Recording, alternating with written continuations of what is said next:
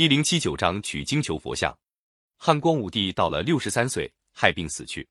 太子刘庄即位，就是汉明帝。有一次，汉明帝做了个梦，梦里看见有个金人，头顶上有一道白光，绕着殿飞行，忽然升到天空，往西去了。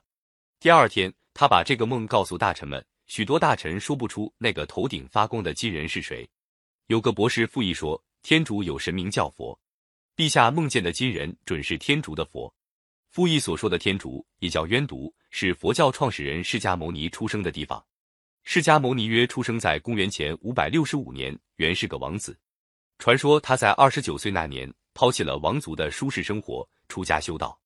他创立了一个宗教，叫做佛教。释迦牟尼到处宣传佛教的道理。他传教四十多年，收了不少信徒，大家尊称他佛陀。他死了以后。他的弟子把他生前的学说记载下来，编成了经，这就是佛经。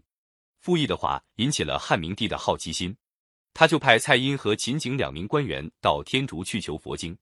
蔡英和秦景经过千山万水，终于到达了天竺国。天竺人听到中国派使者来求佛经，表示欢迎。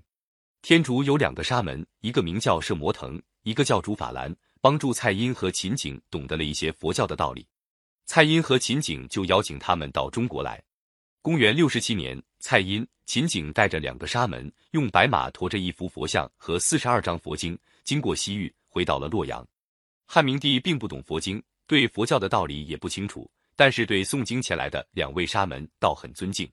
第二年，他命令在洛阳城的西面，按照天竺的式样造一座佛寺，把诵经的白马也供养在那儿，这座寺就叫白马寺。汉明帝并不懂佛经。王公大臣也不相信佛教，到白马寺里去烧香的人不多。只有楚王刘英倒十分重视，专门派使者到洛阳向两位沙门请教。两个沙门就画了一幅佛像，抄了一张佛经交给使者。使者回到楚王的封国，楚王刘英真的在宫里供起佛像来，早晚礼拜。楚王刘英是个有野心的人，他借着信佛的名义。结交一批方式，还用各种迷信的手法欺骗人。公元七十年，有人向汉明帝告发，说楚王刘英纠集党徒，自己设置官员，想造反。汉明帝派人一调查，认为刘英确实有谋反的情节，就把楚王的王位急了，把他送到丹阳。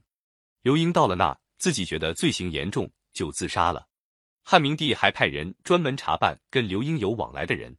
楚王刘英曾经把全国有名的人编在一本名册里。这个名册被搜查出来后，官府就按照名册一个个逮了来，受到牵连的人很多。这样搞了一年多，逼死了不少人。后来有个大臣劝说汉明帝，认为被逮的大多是受冤屈的人。汉明帝亲自查问一下，果然发现洛阳监狱关着一千多无辜受累的人，他才下了一道诏书，把他们赦免。